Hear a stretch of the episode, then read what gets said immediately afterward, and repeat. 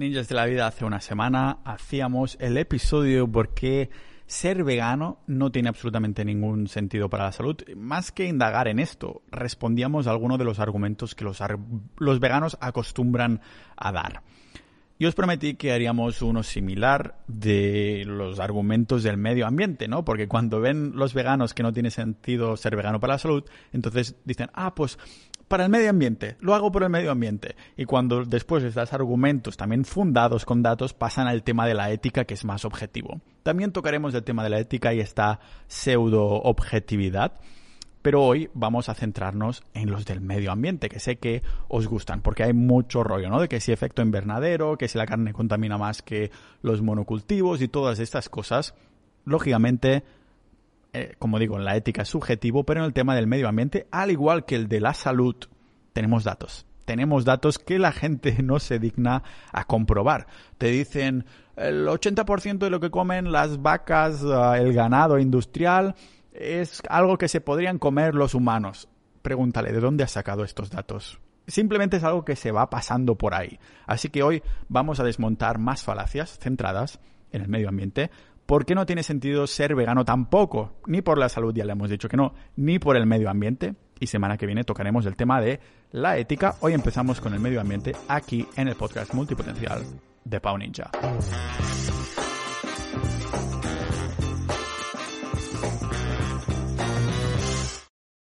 Ninjas de la vida, antes que nada, dar un agradecimiento muy especial a los miembros de Sociedad.ninja. Si queréis apoyar este podcast, este contenido, estas horas en las que os estoy preparando todo el contenido, estoy consumiendo toda la información y llegando a estas conclusiones que publico por ahí, en las notas del episodio y todo, podéis hacerlo uniéndose a Sociedad.ninja. Es una manera de apoyar al podcast y todo este tiempo que le dedico. Somos más de 500 ninjas de la vida y dentro tendréis foros, club de lectura, podéis ahí tener debates de la hostia. Además también hemos hecho quedadas en persona ya. Ah, y la verdad es que mola tener ahí multipotenciales. Recordad que multipotencial es esa persona que tiene multitud de intereses y pasiones que no se puede ah, centrar en una sola cosa. Es, vendría a ser el antagonista de un especialista somos los que nos molan muchísimos temas y por esto este podcast va de tantísimos temas, porque no podría hacer uno o mil podcasts de los temas que me interesan. Por lo tanto, el podcast es multipotencial. Hablo de lo que me dé la gana, lo que a mí me interesa y creo que es importante. Tan importante como que te unas a Sodia.ninja para apoyar por menos de lo que cuesta una cerveza al mes en Dinamarca. Y hoy una de las cosas que digo que es importante es desmentir el mito que la industria vegana quiere que quieras ah, o que entiendas, eh, en verdad es una falacia, y es el tema de que el veganismo es bueno para el medio ambiente. Que no mm, ah, seremos demasiadas personas y todo el mundo debería adoptar una dieta vegana para que el medio ambiente se regenere, bla, bla, bla. Tonterías. Vamos hoy a responder los argumentos veganos de, este, de esta categoría. El argumento vegano que se empieza diciendo es tener ganado es muy contaminante y manda muchos gases y emisiones a, la atmósfera. Contamina de la hostia esto de la, de la carne. Aquí ya entramos en los argumentos medioambientales y esta, como digo, es otra mentira.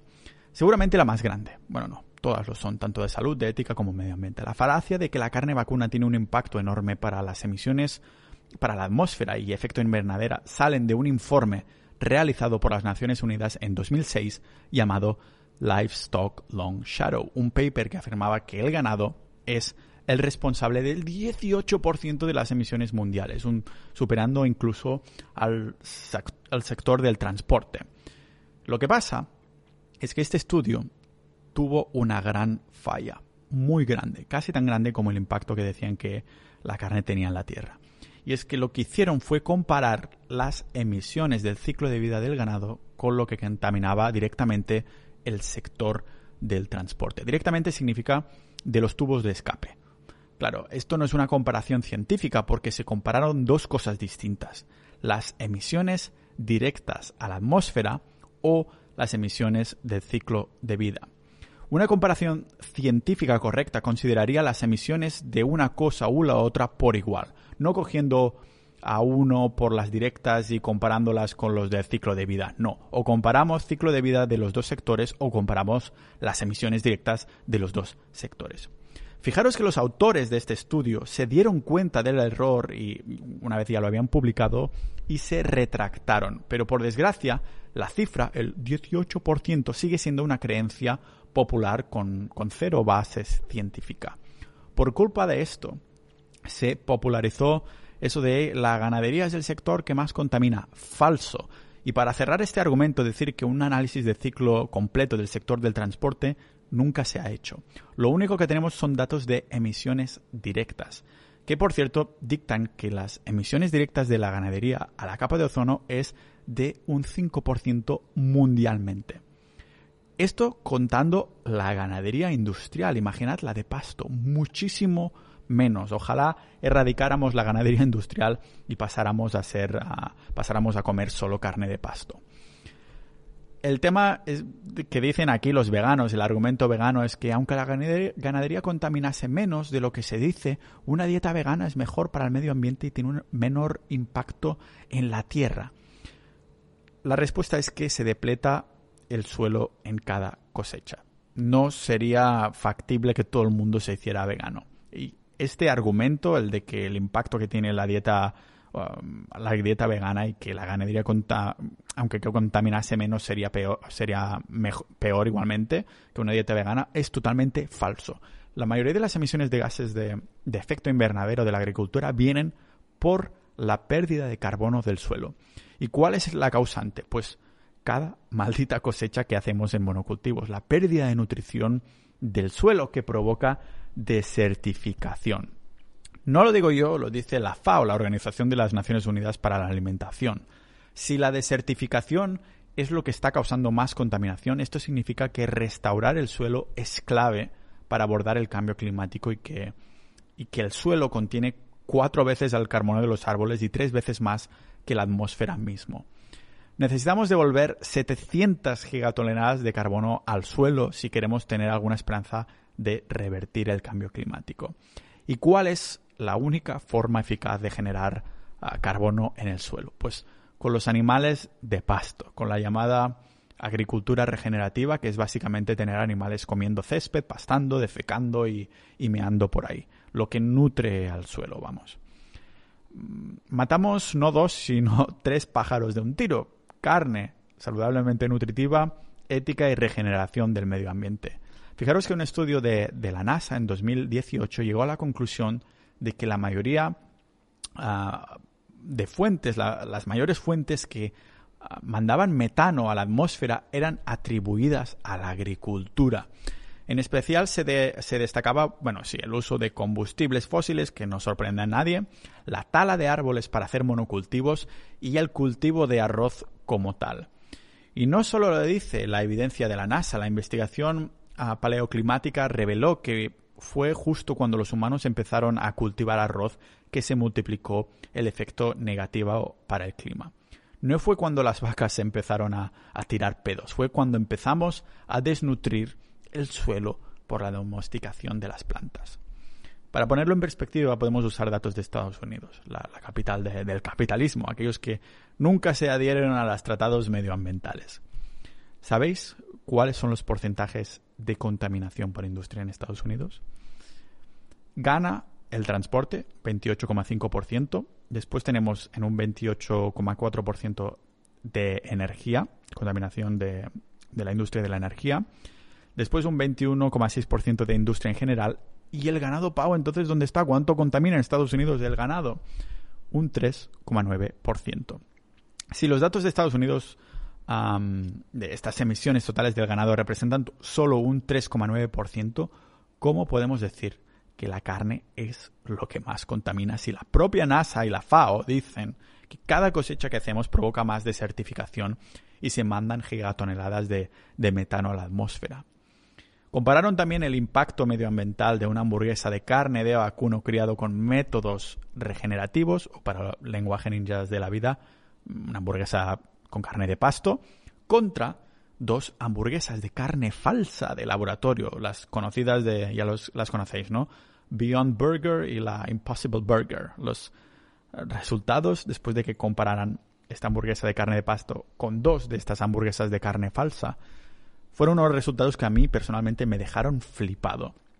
tanto la Beyond Burger como la Impossible Burger tenían una huella considerablemente más pequeña, sí, de gases de efecto invernadero comparado con una hamburguesa de carne convencional, pero es que la hamburguesa de carne de pasto tenía emisiones netas negativas.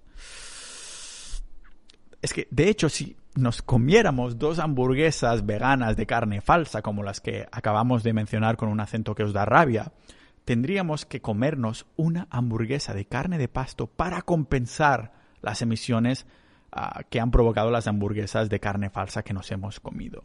Así que este argumento yo creo que queda bastante saldado.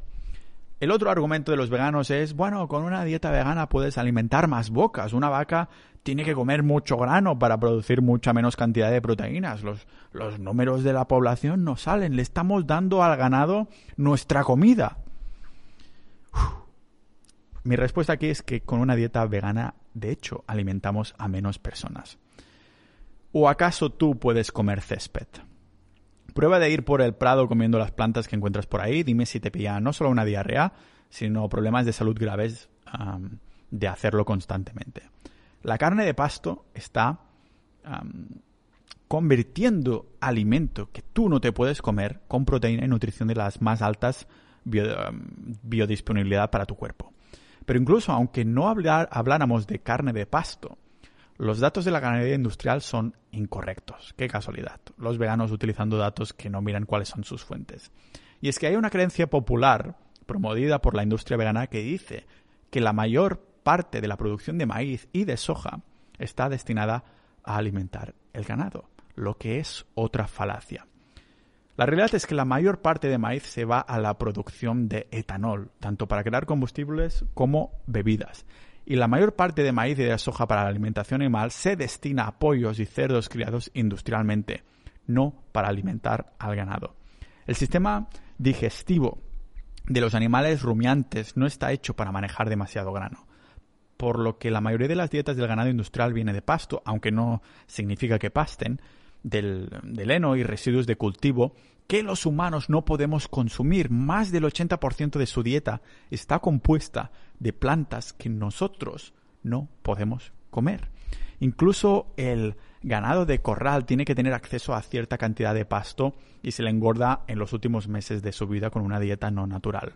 Pero incluso esta dieta no natural está compuesta de estos residuos de cultivos y granos usados en la producción de etanol, haciendo que las cifras reales de la del, cereal comestible humano que el ganado está consumiendo sea solo de un 10%.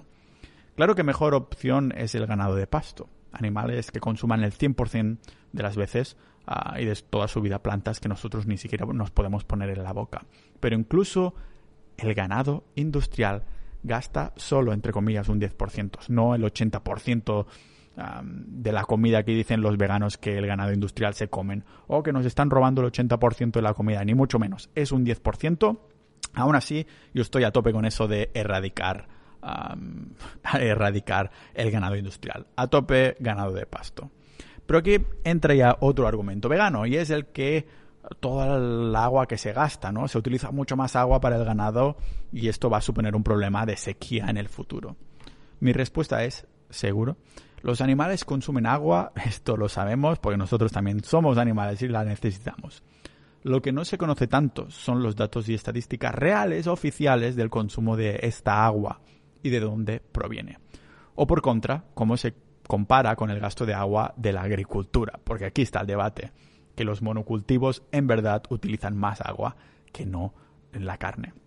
Fijaros que cuando se publican estadísticas del uso de agua del, del ganado, se considera toda la lluvia, todas las precipitaciones que caen sobre los pastos, como si toda el agua de la lluvia caída fuera consumida en su, totalidad por el ganado. En realidad esta agua pues cae por todo el prado.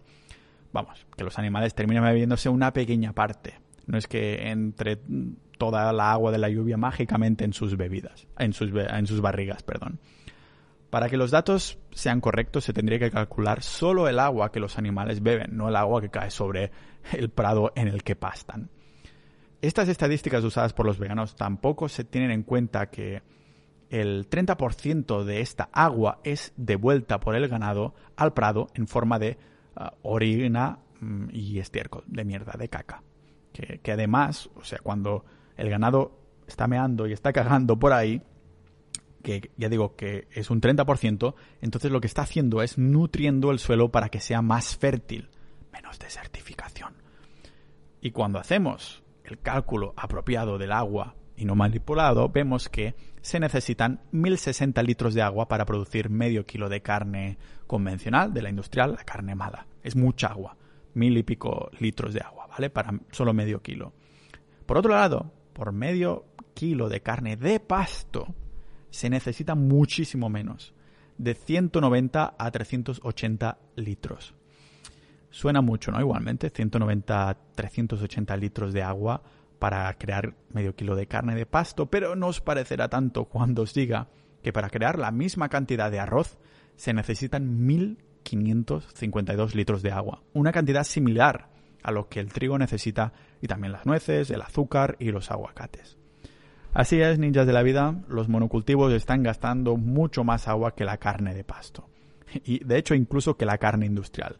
Y esto sin contar a que nos nutre muchísimo menos consumir vegetales.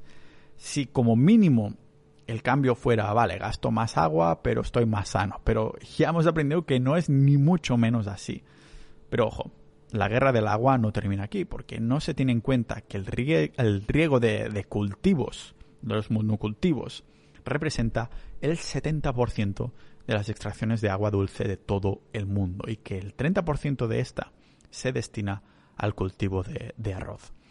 Con datos oficiales de Aquastat, de la Organización de las Naciones Unidas para la Agricultura y la Alimentación, nos dicen que para 2050 alimentar toda la población humana, ya de 9 millones, perdón, ojalá, a 9 mil millones, 9 billion, como dirían en inglés, requerirá aumentar en un 50% la producción agrícola y un aumento de un 15% de las extracciones de agua.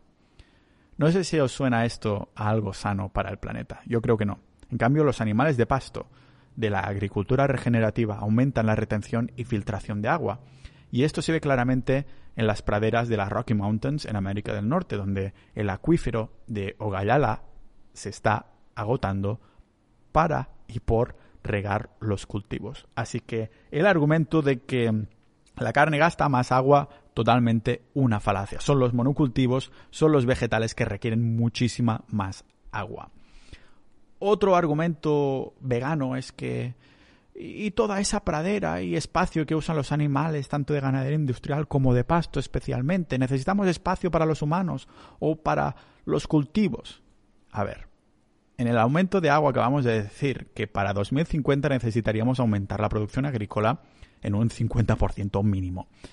Y en los otros argumentos acabamos de ver que es precisamente los monocultivos provocando desertificación que causan montones de emisiones a la atmósfera. Entonces, ¿para qué quieres poner más cultivos si hemos visto que es la principal causa del cambio climático por la desertificación del suelo que provoca? Claro que una vaca tomará mucho espacio si vive totalmente libre, como debería estar. Pero, ¿cuánto tiempo tardas en comerte 500 kilos de carne? Porque esto es lo que pesa una vaca de pasto. Aunque menos que una vaca engordada a propósito y con ética dudosa, es mucho más nutricional. Y aquí os recomendaría que voy a poner las notas del episodio. uno de los mejores documentales y libros que se han hecho de este tema es el que se llama Secret Cow que está muy bien documentado y habla precisamente de por qué mm, deberíamos pasarnos todos a la carne de pasto y algunos de estos datos de los que estoy usando en este argumento lo he sacado de este libro y, documental que por desgracia ahora solo está en inglés. Pero sí, se argumenta que hay espacio de sobras para, para criar a todo el ganado de pasto que necesitamos en este documental y libro. Consideremos que el que es alimentado con grano no tiene sobrepeso artificial y también que, está, que estas buenas prácticas de pasto regenerativo no se aplican a nivel global. De hecho, los prados solo están al 30% de su capacidad porque la carne de pasto permite tasas de producción más altas. Y los veganos no entienden o no quieren entender que esta práctica de agricultura regenerativa agrega más tierras disponibles para pastar.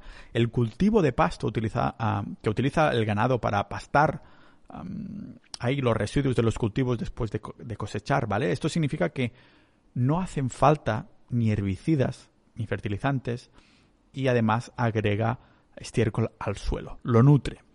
Añadir que además del 60 al 70% de todas las tierras agrícolas del planeta son adecuadas para pastar, no para el cultivo. Y encima, la que es apta para cultivar, para ser cultivada, un tercio está degradada, desnutrida por tanta cosecha sin el abono de la naturaleza, la orina y el estiércol de los rumiantes, ¿vale? Ah, las tierras de Alan Savory incrementaron en un 400% de nutrición del suelo desde que puso animales rumiantes, la agricultura regenerativa. Em, Alan Savory es este que hizo una charla TED que nos confiesa que al principio se pensaba que eran estos animales pastando por ahí los causantes de la desertificación que sufrieron a sus kilómetros cuadrados de, tierra. Y era todo lo contrario. Y quiero cerrar este punto con el tema de la pobreza. Algunas áreas geográficas del, mundo simplemente no tienen tierra de cultivo de alta calidad y solo tienen tierras aptas de pasto y cría de animales. Si todo el mundo se volviera vegano, significaría que estas poblaciones dependerían de la importación de alimentos y se volverían aún más pobres. Así que es ético quitar la soberanía alimentaria. Así que nada, este era otro argumento que del robo del suelo supuesto que hace la carne, en verdad ya vemos que no es así si queréis dar soporte al podcast, ya sabéis que podéis ir a sociedad.ninja, la comunidad de podcast, de, bueno, del podcast, sí, con más de 500 miembros ninjas de la vida que hablamos de todo tipo de temas. Lógicamente, tenemos el canal en los foros de carnismo y demás, por menos de lo que cuesta una cerveza en Holanda al mes. Podéis dar soporte y entrar en debates conmigo y con el resto de, de miembros. Nos vemos ahí y en el próximo episodio de este podcast multipotencial de Pau Ninja.